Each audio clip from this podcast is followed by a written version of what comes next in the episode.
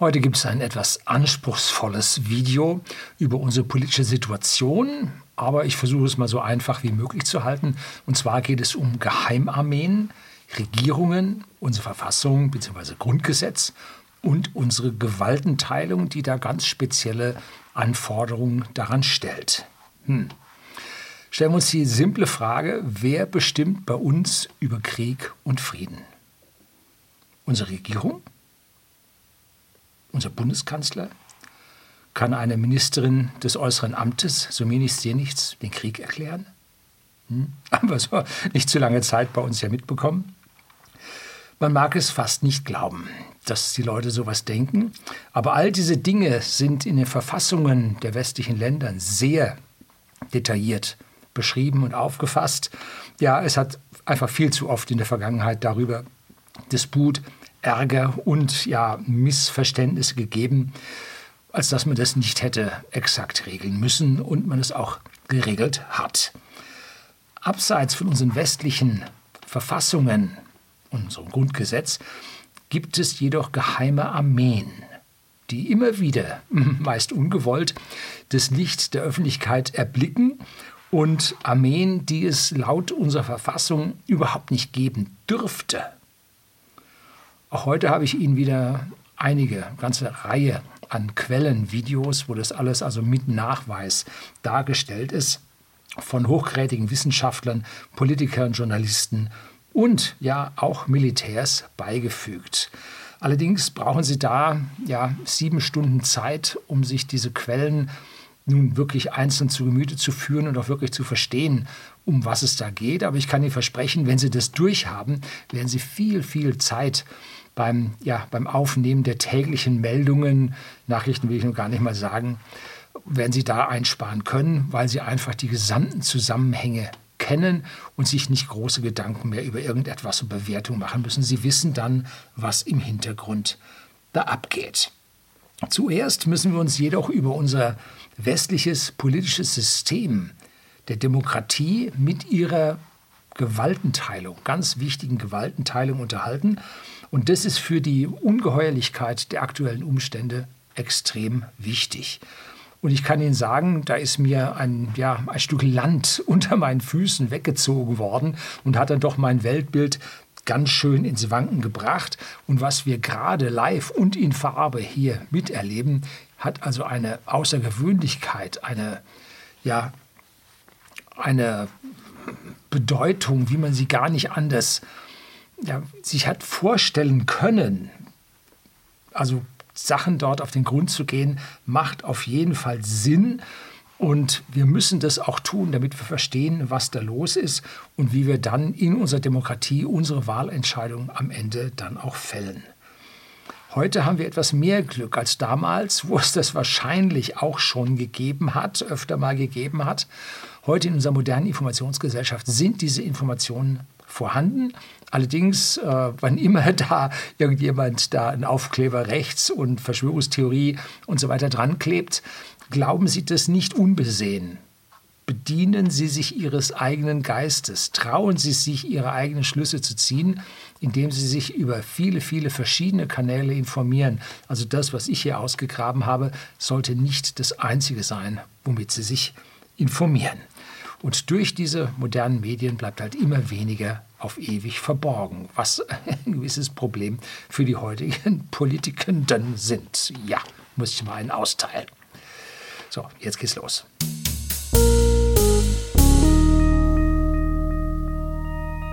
Guten Abend und herzlich willkommen im Unternehmerblog, kurz Unterblog genannt. Begleiten Sie mich auf meinem Lebensweg und lernen Sie die Geheimnisse der Gesellschaft und Wirtschaft kennen, die von Politik und Medien gerne verschwiegen werden und wie funktioniert unsere Demokratie auf Bundesebene. Also wenn wir da die Gestalten in Berlin wählen, wie funktioniert das? Na, sagen wir mal zumindest mal auf dem Papier so rein theoretisch.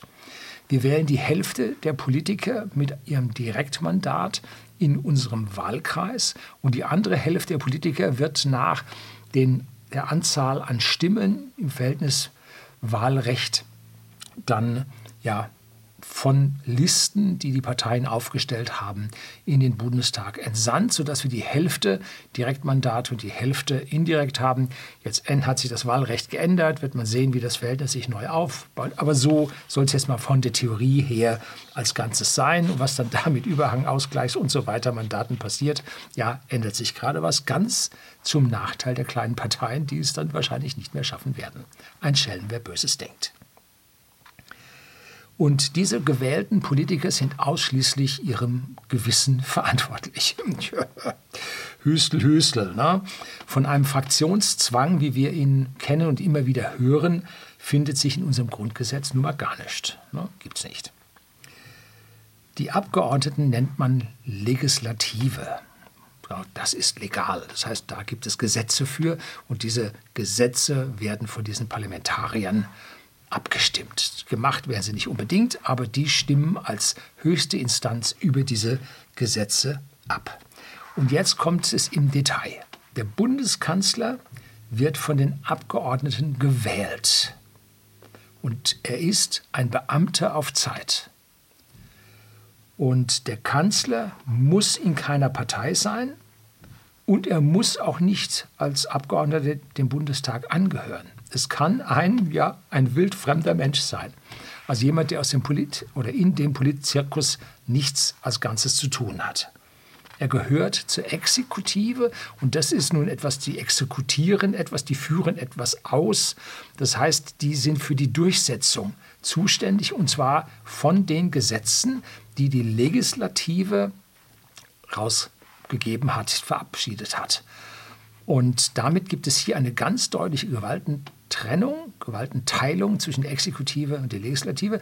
Und wenn die alle über Kreuz kommen und jetzt nicht wissen, was wer los ist, gibt es noch die Judikative, das ist die Gerichtsbarkeit, die entscheidet dann darüber, was denn am Ende die Wörter hergeben und was gemeint war und was es an Referenzurteilen schon gibt und so weiter, den ganzen Rattenschwanz hinterher. Im Prinzip haben wir diese drei Teilungen. Hm? Jetzt ist die Bundesregierung eine besondere, besondere Form des Beamtentums. Das ist nämlich ein Beamtentum auf Zeit, was zwischen der eigentlichen Exekutive, nämlich den Beamten, bis hoch zu den Spitzenbeamten, den Staatssekretären, und der Legislative, dem Parlament steht.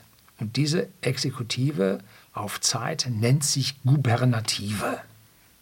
Können Sie googeln, und da kommt am nächsten Dienstag das Re-Upload meines Videos über die Gubernative von 2018, die auf einem Gespräch, nein, nicht Gespräch, einem Vortrag von dem Herrn Bosbach, CDU-Mitglied, ehemals ja, Ausschuss, Innenausschussvorsitzender, äh, im Bundestag irgendwie Merkel 4 oder so war, 3, 4, irgendwo da an der Ecke.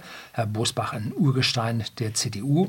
Und der hat sich also heftig Gedanken darüber gemacht und hat in einem Vortrag also wirklich eine ganz, ganz tolle ja, Vortrag über diese Gubernative und die Problematiken dieser Gubernative gehalten. Ja, ich habe dann auch mit dem Herrn noch ein Selfie gemacht. Nun gut. So, jetzt haben wir also den Kanzler aus der Mitte, also über das Parlament gewählt und heutzutage oder schon ganz, ganz lange oder eigentlich immer, glaube ich, war der Kanzler auch ein sehr hohes Parteimitglied, wenn nicht gar Parteivorsitzender, Vorsitzende bei der Frau Merkel und damit in Personalunion nun gewähltes Parlamentsmitglied, äh, Parteivorsitzender, vom Parteivolk gewählter Parteivorsitzender und gleichzeitig dann auch Bundeskanzler, also eine Ämterhäufung, wie ich sie eigentlich gar nicht mag weil das führt zu sehr, sehr viel Macht in einzelnen Personen und das habe ich dick. Ich habe es da mehr mit der Kontrolle und der breiten Bevölkerung und Abstimmung durch die Bevölkerung.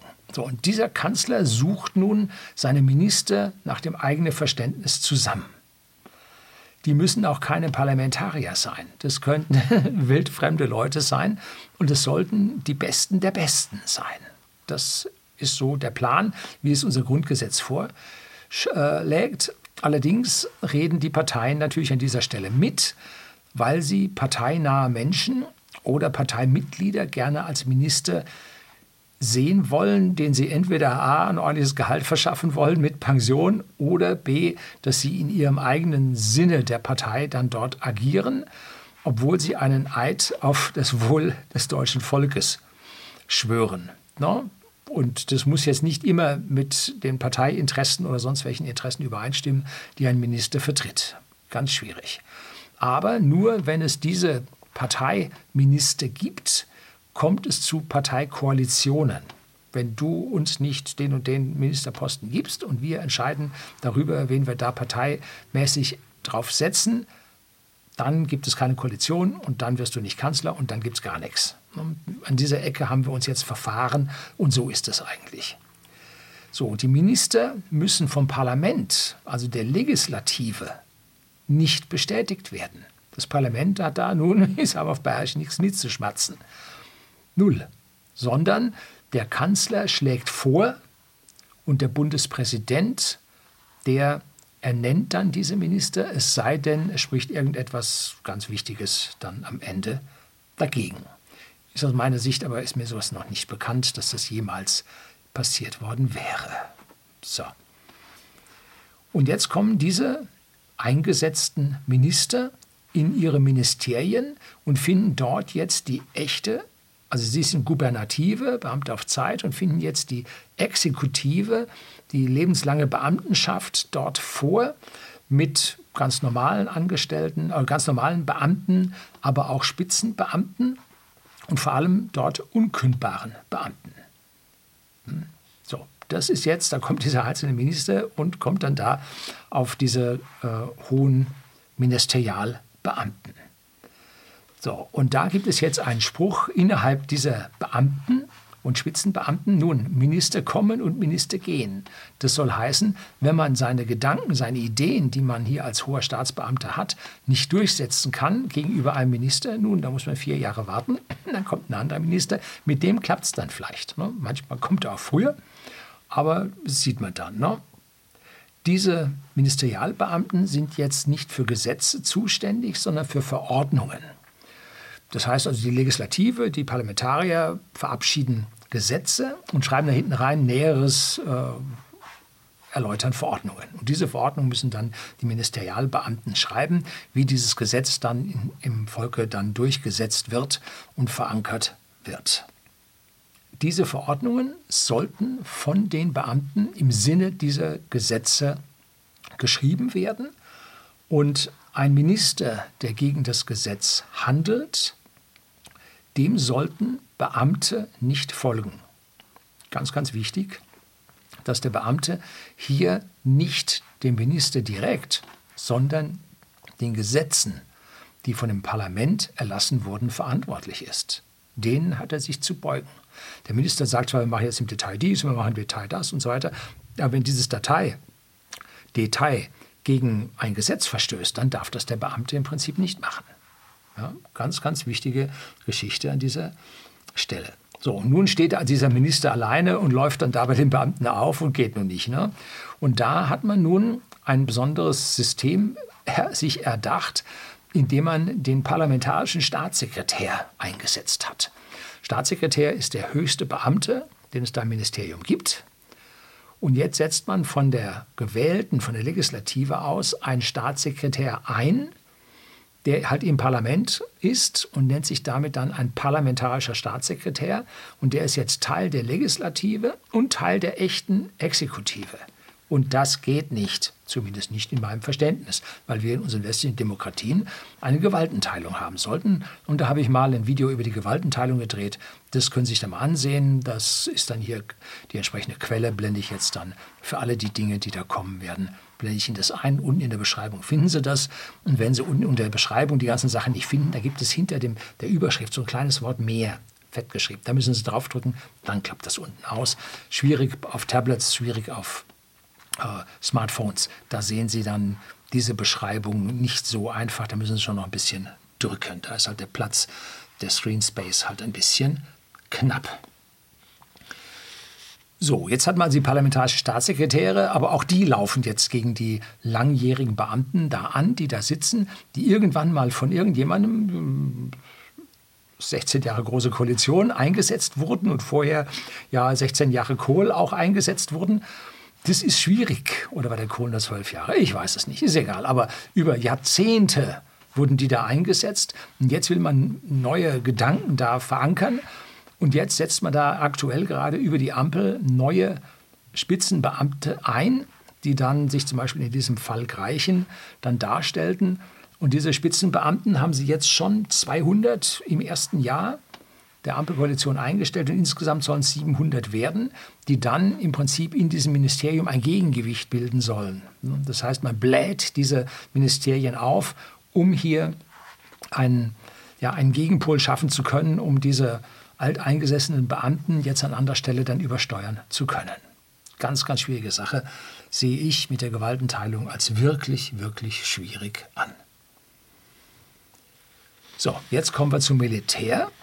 Und das wird jetzt ja dann in Richtung Geheimarmeen, wird es dann wichtig. Das, der höchste Militär ist der Verteidigungsminister. Der ist allerdings, wie gesagt, nur auf Zeit. Hatten wir ja in dieser Ampelkoalition, haben wir jetzt ja schon den zweiten. Und unter diesem Verteidigungsminister kommt der Generalstab. So gehört jetzt die Bundeswehr der Exekutive an. Nur beschränkt. Denn der Einsatz des Militärs wird durch das Parlament kontrolliert.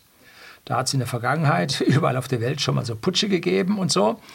Ähm, und dann Übergriffigkeit von Regierungen über das Militär auf die Bevölkerung, damit sie im Amt bleiben konnten und, und, und. Also ganz, ganz schwierig. Darum hat man ganz bewusst gesagt, man geht hin und immer wenn es beim Militär wichtig wird, dann muss das Parlament diese Freigabe geben.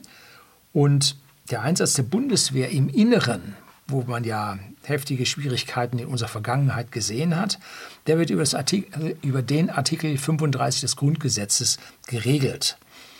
Und da gibt es also nur sehr, sehr spezielle Ausnahmen, wann im Inneren dann eingesetzt werden kann. Und wer entscheidet jetzt über Krieg und Frieden? Der Minister? Ganz bestimmt nicht. Ne? weder der Minister des Äußeren Amtes noch der Verteidigungsminister und auch nicht der Bundeskanzler. Das ist alles nicht gesetzgebende Gewalt, sondern es ist alles Exekutive auf Zeit, also Gubernative, und die entscheidet an dieser Stelle nicht. Das ist viel zu wichtig, als dort äh, einen Teilzeitjob darauf zu setzen und der entscheidet. Ne? Nee, da muss das Volk dann schon wirklich dichter ran. Jetzt kommen wir zu der ganz wichtigen Gewaltenteilung und da gibt es unseren Artikel 20 im Grundgesetz und da drin steht, alle Staatsgewalt geht vom Volke aus und nicht von Beamten oder Regierungsmitgliedern. Ne? Bürger vergessen das oft und auch die Minister selber vergessen das oft. Und jetzt möchte ich Ihnen hier den Artikel 20 des Grundgesetzes dann deshalb nochmal extra einblenden. Und da gibt es jetzt vier Sätze. Satz 1, die Bundesrepublik Deutschland ist ein demokratischer und sozialer Bundesstaat. 2, alle Staatsgewalt geht vom Volke aus, habe ich gerade hier gesagt. Sie wird vom Volke in Wahlen und Abstimmungen und durch besondere Organe der Gesetzgebung, der vollziehenden Gewalt und der Rechtsprechung ausgeübt. Hier ist also die Rechtsprechung, die Judikative, die Richter sind mit drin.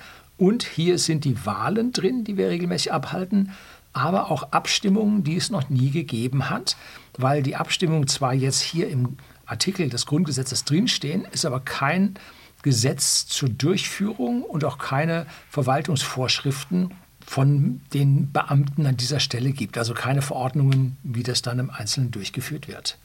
Drei, die Gesetzgebung ist an die verfassungsmäßige Ordnung, die vollziehende Gewalt und die Rechtsprechung sind an Gesetz und Recht gebunden.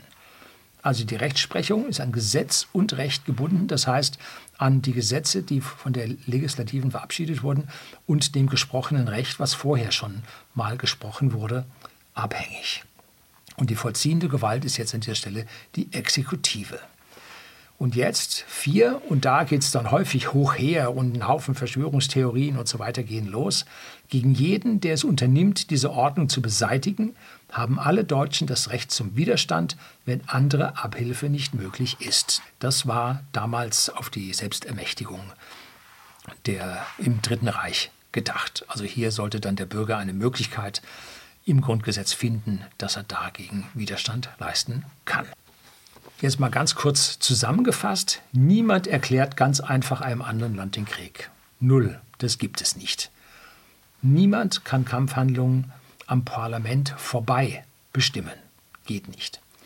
Und wenn es um wirklich wichtige Dinge geht, sollten Volksabstimmungen abgehalten werden.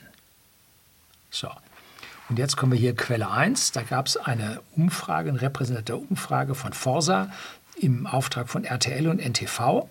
Und da sind 78 Prozent gegen das Heizungsgesetz. So, 78 Prozent sind gegen das Heizungsgesetz und Regierung und Parlament tun das. Widerspricht aus meiner Sicht dem Artikel 20 des Grundgesetzes. Gut, ich bin kein Verfassungsrechtler, Jurist schon gar nicht. Ich bin ein ganz schnöder Ingenieur. Ich glaube aber, dass ich einen relativ äh, geraden Blick auf unsere Lage habe. Und an dieser Stelle würde ich dann doch sehr gerne eine Volksabstimmung sehen, die dann zu diesem Heizungsgesetz dann doch was zu sagen hat. Ne? So, kriegst du nicht, gibt's nicht. Und dann gibt es noch eine Meinungsumfragegesellschaft, Civey oder Civey. Und nach der wünschen sich 63 Prozent der Bürger, dass sich die Regierung stärker für Gespräche zur Beilegung des Kriegs in der Ukraine einsetzt. Auch das gibt es nicht. Ne? 63 Prozent wollen das und man tut es nicht. So, auch hier dürfen wir uns fragen, warum das so ist und macht jetzt unsere Bevölkerung, nein, macht unsere Regierung wirklich das, was die Bevölkerung will? Sind sie wirklich indirekt gewählt oder drehen die frei? tun die irgendetwas anderes. Hm? Und da gibt es eine YouGov-Umfrage vom 8. September, also gerade mal vier Tage her, 1923, 1900, 2023. Ich bin mental schon ein bisschen weiter. Und diese Umfrage bescheinigt der Ampel nur noch 35 Prozent Zustimmung. Das müsse sie sich mal geben. 35 Prozent Zustimmung nur noch für die Ampel. Und da hängen diese beiden Punkte, wo 63 Prozent der Bürger für mehr Verhandlungen in diesem Krieg sind und 78 Prozent gegen dieses Heizungsgesetz. Das spiegelt sich an dieser Stelle wieder. Und bei Neuwahlen ist es immer so, dass man das Übelste, was passiert ist, sich behält und das Letzte, was kurz vor der Wahl passiert ist an negativen Sachen, dass man sich das behält. Und dass man jetzt gerade äh, eine Jugendsünde vom Herrn Aiwanger herausgezerrt hat von unserer ja scherzhafterweise als Alpenpravda bezeichneten Süddeutschen Zeitung. Das hat nun bei der Bevölkerung nun auch etwas für Irritation gesorgt und auf jeden Fall kam am Ende dabei raus, der Herr Aiwanger hat gewonnen, die Umfragen steigen und äh, der Herr Söder als Amtsinhaber hat da an dieser Stelle nur ein Stück weit äh, verloren. Das muss man sich auch mal vorstellen, was da passiert und was ist mit der Masterarbeit von unserer Ministerin des Äußeren. Hat man die schon gefunden? Nun, ich habe davon noch nichts gehört. So, beim einen sucht man, beim anderen sucht man wohl nicht. Nun gut. Oder man sucht und findet nichts. Das kann natürlich auch sein. Kommen wir nun zu den Geheimarmeen und dem eigentlichen Thema dieses Videos. Der Historiker Daniel Ganser hat über dieses Thema seine Dissertation, also seine Doktorarbeit, geschrieben. Und da ging es zurück in die 60er Jahre. Historiker blicken immer zurück. Und in diesen 60er Jahren hat er oder hat man in der Schweiz eine Geheimarmee gefunden, von der das Parlament nichts wusste. Also nicht nur, dass das Parlament jetzt den Einsatz einer Armee genehmigen müsste. Das Parlament hat noch nicht mal von dieser Armee gewusst. Und das in der freiheitlichen Schweiz. Das ist ein Skandal ein richtiger Skandal. Und dazu gibt es halt die Quelle bei YouTube mit dem Vortrag von Daniel Ganser. Passen Sie auf, das Ding ist eine Stunde, zehn Minuten lang. Und der erste Teil geht darüber, über die sogenannte Fischen-Affäre, die 1960 oder so aufkam oder 64 aufkam.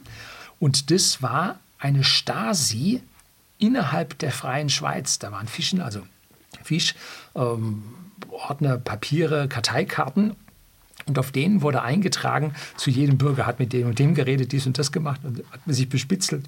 Hast du nicht gesehen. Also die, die Schweiz, der Hort der Demokratie in Europa. Wow, die haben da freigedreht.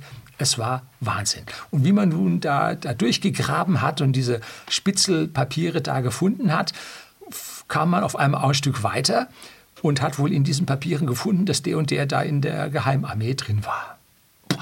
So, und dann kam da ein viel, viel größerer Skandal hoch. Und das ist dann im zweiten Teil von dem Video mit dem Daniel Ganser. Und was sind diese Geheimarmeen oder was waren das? Wahrscheinlich ist das. Das sind sogenannte Stay-Behind-Armeen. Und das war so im Krieg damals so die Gedanken, jetzt kommt der Feind, überrennt einen und wenn er ihn überrannt hat, dann stehen hinter dem Feind stehen die Bürger, nicht die Bürger, das, die Geheimarmee auf, ist dann bewaffnet, hat Kommunikationsmittel und äh, bekämpft dann die Armee. Das war so, also den Feind. Das war so der Plan, den sie hatten. Und vor allem ging es da also um die Sowjetunion. Und nun ist die Schweiz ja nicht der Hort der, des Militarismus überhaupt. Das war also der Plan. Eigentlich kein schlechter Plan. Aber, jetzt kommt das fette Aber, diese Armee war weder vom Parlament genehmigt, noch war der Verteidigungsminister informiert. Also der höchste Dienstherr in der Armee. Die Exekutive, speziell die Armee, die eigentlich direkt vom Parlament kontrolliert sein sollte und sich ausschließlich an gegebenes Recht der Parlamentarier halten muss, hatte nun eine Armee geschaffen, die weder eine legale Grundlage hatte, noch von irgendjemand im Parlament kontrolliert wurde.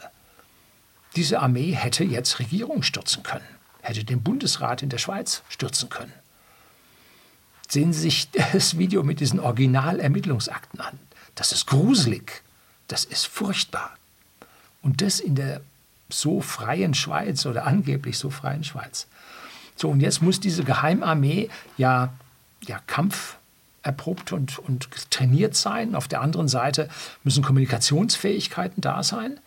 Und wie gesagt, das hat die Schweiz jetzt als solches äh, doch jetzt eher weniger.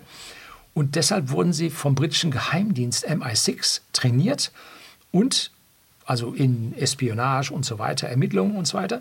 Und von dem britischen SAS, also den Special Air Service, das sind so die, die, die Hardcore- äh, Militärs, die haben die trainiert. So, und die Kommunikationsinfrastruktur kam vom CIA. Das war amerikanisch.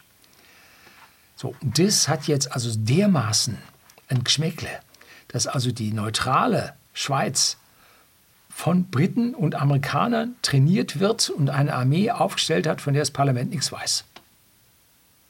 So, das lassen Sie mal sacken und das denken Sie mal heute Nacht drüber nach. Da kommen noch mehr so Dinge. Ne? Da denken Sie mal drüber nach, was das für eine Bedeutung hat. Da dreht, ja, da drehen Dinge frei. Da gibt es einen Staat im Staate oder nicht im, neben dem Staate, ne? der ganz was anderes macht und ganz was anderes denkt. Hm, also ganz schwierig. Zweiter Fall, müssen wir gar nicht so weit gucken, schauen wir jetzt zu USA. Da gab es die Iran-Contra-Affäre. Und ich glaube, das ist ein Zitat von, ich glaube, Wikipedia. Von der Reagan-Regierung wurden Einnahmen aus geheimen Waffenverkäufen an den Iran, an die rechtsgerichtete Guerilla-Bewegung der Contras in Nicaragua weitergeleitet. Also warum hat man an den Iran Waffen geliefert? Nun, damit die mit dem Irak Krieg machen, sich gegenseitig dezimieren. So, das war wohl der große Plan. Und vor der Haustür in Nicaragua, also Mittelamerika, wollte man nun auch keine linksgerichteten Regierungen haben gegenüber den USA. Und da hat man also dann Guerilla-Bewegungen dann entsprechend mit äh, Waffen versorgt. Die Contras, so das da, also hat man zwei Fliegen mit einer Klappe geschlagen. Und da kamen Black Ops, da kamen Geheimarmeen zum Einsatz. Und die waren dem äh, Kongress oder sagen wir mal, ja, waren den Parlamentariern nicht bekannt. Und dazu habe ich dann eine Quelle dazu. Auch im Video schauen Sie sich das an, wo dieser gesamte Ding äh, beschrieben wird. Und dann wurde ein parlamentarischer Untersuchungsausschuss eingerichtet, genau wie in der Schweiz, diese PUC.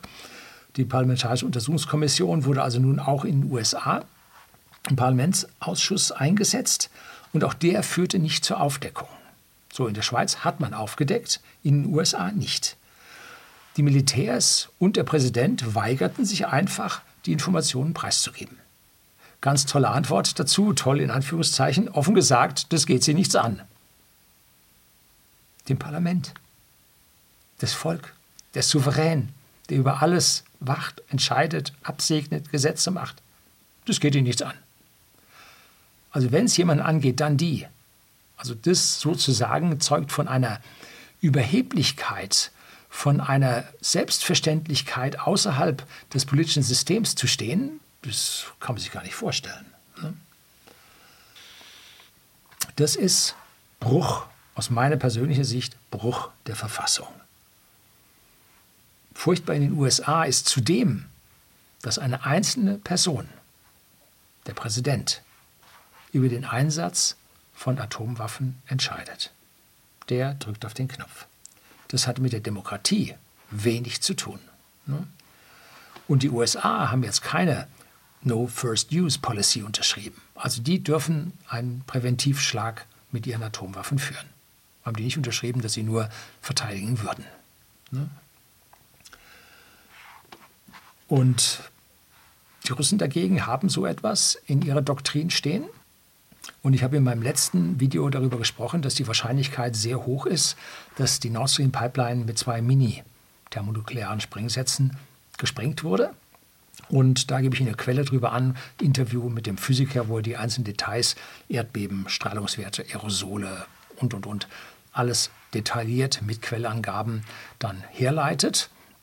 Und wenn jetzt die USA nun diesen ersten Einsatz tatsächlich gemacht hätten oder haben, wie immer man die Wahrscheinlichkeit da bewertet, dann würden jetzt die Russen auf dieser Seite nun jetzt nur antworten.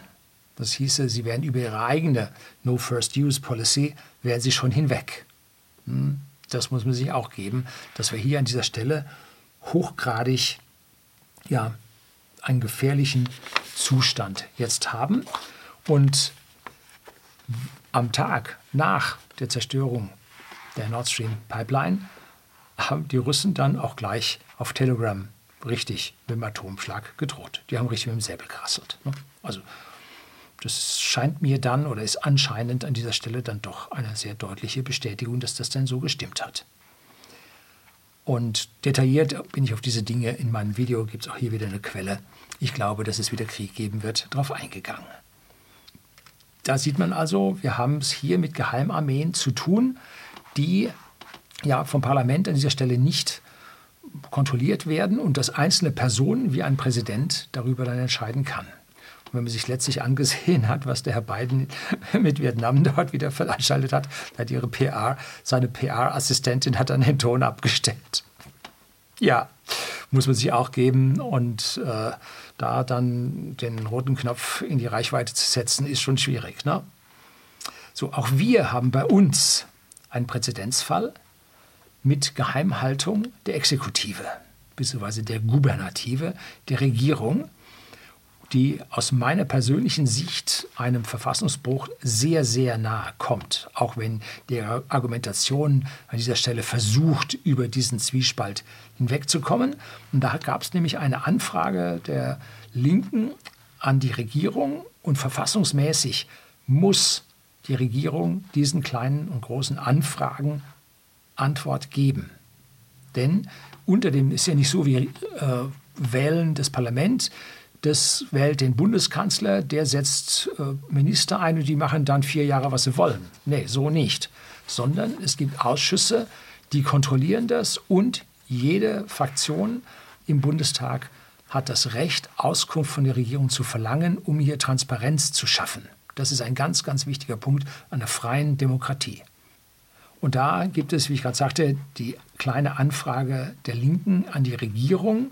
Gibt es auch hier dann Quellenangaben zum Nord Stream-Anschlag. Und die Antwort darauf, kriegen Sie auch die Quelle, ist hochinteressant in Sachen Geheimhaltung. Mit in unserem Sinne dieser äh, Trennung der Gouvernative von der kontrollierenden Legislative. Ne? Und da drin steht, Zitat, die Bundesregierung ist nach sorgfältiger Abwägung zu der Auffassung gelangt, dass die Beantwortung der Fragen aus Gründen des Staatswohls nicht erfolgen kann. Das verfassungsmäßig verbürgte Frage- und Informationsrecht des Deutschen Bundestages gegenüber der Bundesregierung wird durch schutzwürdige Interessen von Verfassungsrang begrenzt, wozu auch und insbesondere Staatswohlerwägungen zählen. Eine Offenlegung der erfragten Auskünfte birgt die konkrete Gefahr, dass Einzelheiten zu besonders schutzwürdigen spezifischen Fähigkeiten, Kenntnisstand, Methodik und Arbeitsweise der Nachrichtendienste des Bundes bekannt würden. Zitat Unterbrechung, was sind spezifische Fähigkeiten? Hm? Was sind spezifische Fähigkeiten? Was muss hier geschützt werden? Und warum muss das geschützt werden? Zum Staatswohl. Was ist unser Staatswohl? Schwierig zu sagen. Zitat weiter. Ein Bekanntwerden von Informationen, die nach den Regeln der Third-Party-Rule erlangt wurden, also von fremden Geheimdiensten, würde als Störung der wechselseitigen Vertrauensgrundlage gewertet werden und hätte eine schwere Beeinträchtigung der Teilhabe der Nachrichtendienste des Bundes am internationalen Erkenntnisaustausch zur Folge. Nur meinetwegen selbst eine VS-Einstufung, also Verschlusssache, Einstufung und Hinterlegung der angefragten Informationen bei der Geheimschutzstelle des Deutschen Bundestages würde im vorliegenden Fall nicht ausreichen und der besonderen Sensibilität der Informationen für die Aufgabenerfüllung der Nachrichtendienste des Bundes ausreichend Rechnung zu tragen. Zitat Ende. Diese Geheimschutzstelle ist nun ein spezielles Zimmer, bewacht, sichert, wo man also reingehen kann und lesen darf als Parlamentarier. Und man darf aber nichts fotokopieren, man darf da nichts abschreiben, das ist also Badehose. Man schaut sich das an, liest sich das durch und weiß, das ist geheim. Ne? So, das ist diese Geheimschutzstelle und macht auch Sinn, finde ich. Aber der Parlamentarier hat die Möglichkeit, das einzusehen. Aber die Wahrscheinlichkeit, dass das jetzt eine Fotokopie weitergereicht wird und irgendwo durchgestochen wird zu irgendwelchen Medien, ähm, ist halt relativ gering. Die Third-Party-Rule bzw. Third-Party-Doktrin ist ein ganzes Stück was anderes. Das ist nämlich ein spezieller Ausdruck aus den USA und die erlaubt den USA auch illegal von Dritten gewonnene Informationen zu verwenden. Ne? Sie erlaubt den USA auch illegal von Dritten gewonnene Informationen zu verwenden. Und wir sollen sowas jetzt schützen, illegale Informationen? Ich weiß ja nicht, ob das so in unserem wirklichen Interesse ist. Und was kann das sein, was da so geheim gehalten werden muss? Nun ist offensichtlich, dass die Mini-Nukes gezündet wurden und Russland jetzt ebenfalls einen Freifahrtschein für den Einsatz von Atomwaffen hat. Hm? Oder dass hier US-Geheimarmeen unterwegs waren, mit oder ohne Einverständnis des Präsidenten, hier diese Explosion verursacht hat. Wer, macht das, ne? Genauso schlimm. Ne?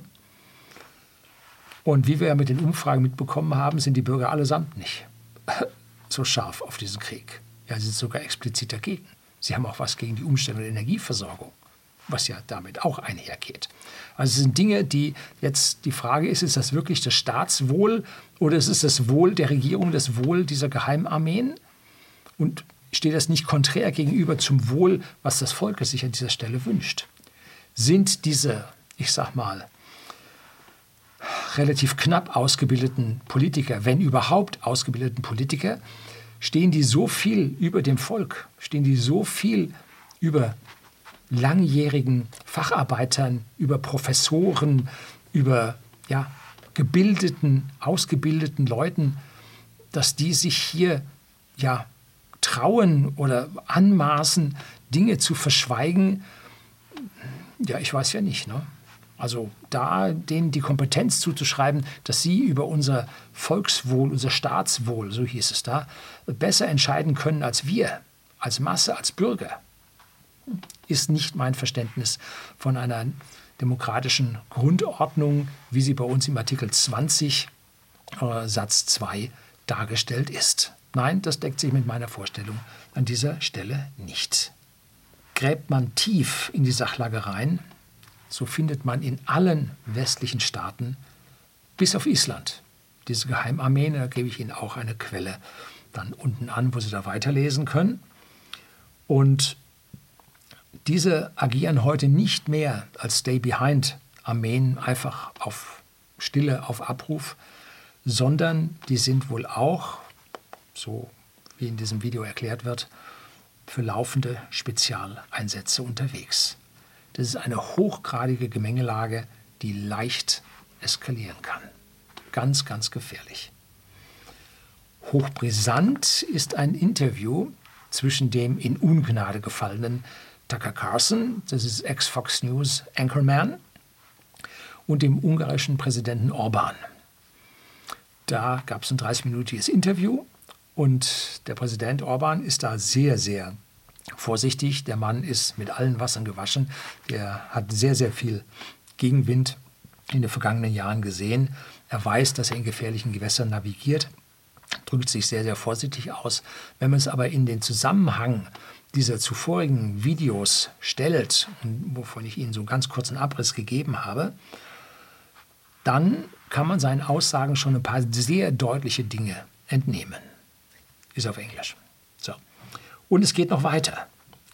Der ehemalige Generalinspekteur der Bundeswehr, also der höchste Militär, äh, General Kujat, hat sich in einem Interview, bekommen Sie die Quelle auch hier, ebenfalls sehr wissend über die aktuelle militärische Lage ausgelassen. Höchst interessant, was der Mann zu sagen hat. Und der Mann hat ebenfalls Angst vor der immer fortschreitenden, immer weiter eskalierenden ja, Lage, militärischen Lage. Also der sieht da die Sache richtig, richtig problematisch. Und das der höchste Ex-Militär von Deutschland. Sollte uns zu denken geben. Wer sich jetzt zum Schluss noch die psychologische Interpretation dieser Politiker in den die USA umgebenden Staaten nun anhören will oder antun will, dem sei noch das Interview der sehr renommierten, preisgekrönten, aktuell preisgekrönten britischen äh, The Telegraph äh, angetan, Zeitung, Webseite. Und da führt der, der Journalist ein Interview mit dem Psychologen Jordan Patterson aus Kanada, der also politisch in höchste Ungrade im Trudeau, ich hätte schon fast Regime gesagt, in der Trudeau-Regierung gefallen ist und der beschreibt da nun die Situation, was dort abgeht. Ist ebenfalls in Englisch unglaublich sehenswert. Es sind auch nur 30 Minuten. So, Fazit. Kommen wir langsam zum Ende. Ich sehe das westliche Rechtssystem, was wir haben, unser Demokratiesystem, sehe ich als gespalten an. Es sind duale Staaten. Auf der einen Seite der Staat, wie wir ihn kennen, mit der Gewaltenteilung, mit der Gerichtsbarkeit, wo der Bürger ja sein Recht bekommt, zumindest mal, wenn er mit dem Nachbarn streitet. Das sind 50 Prozent wohl aller Rechtsauseinandersetzungen sind Nachbarkeitsstreitigkeiten.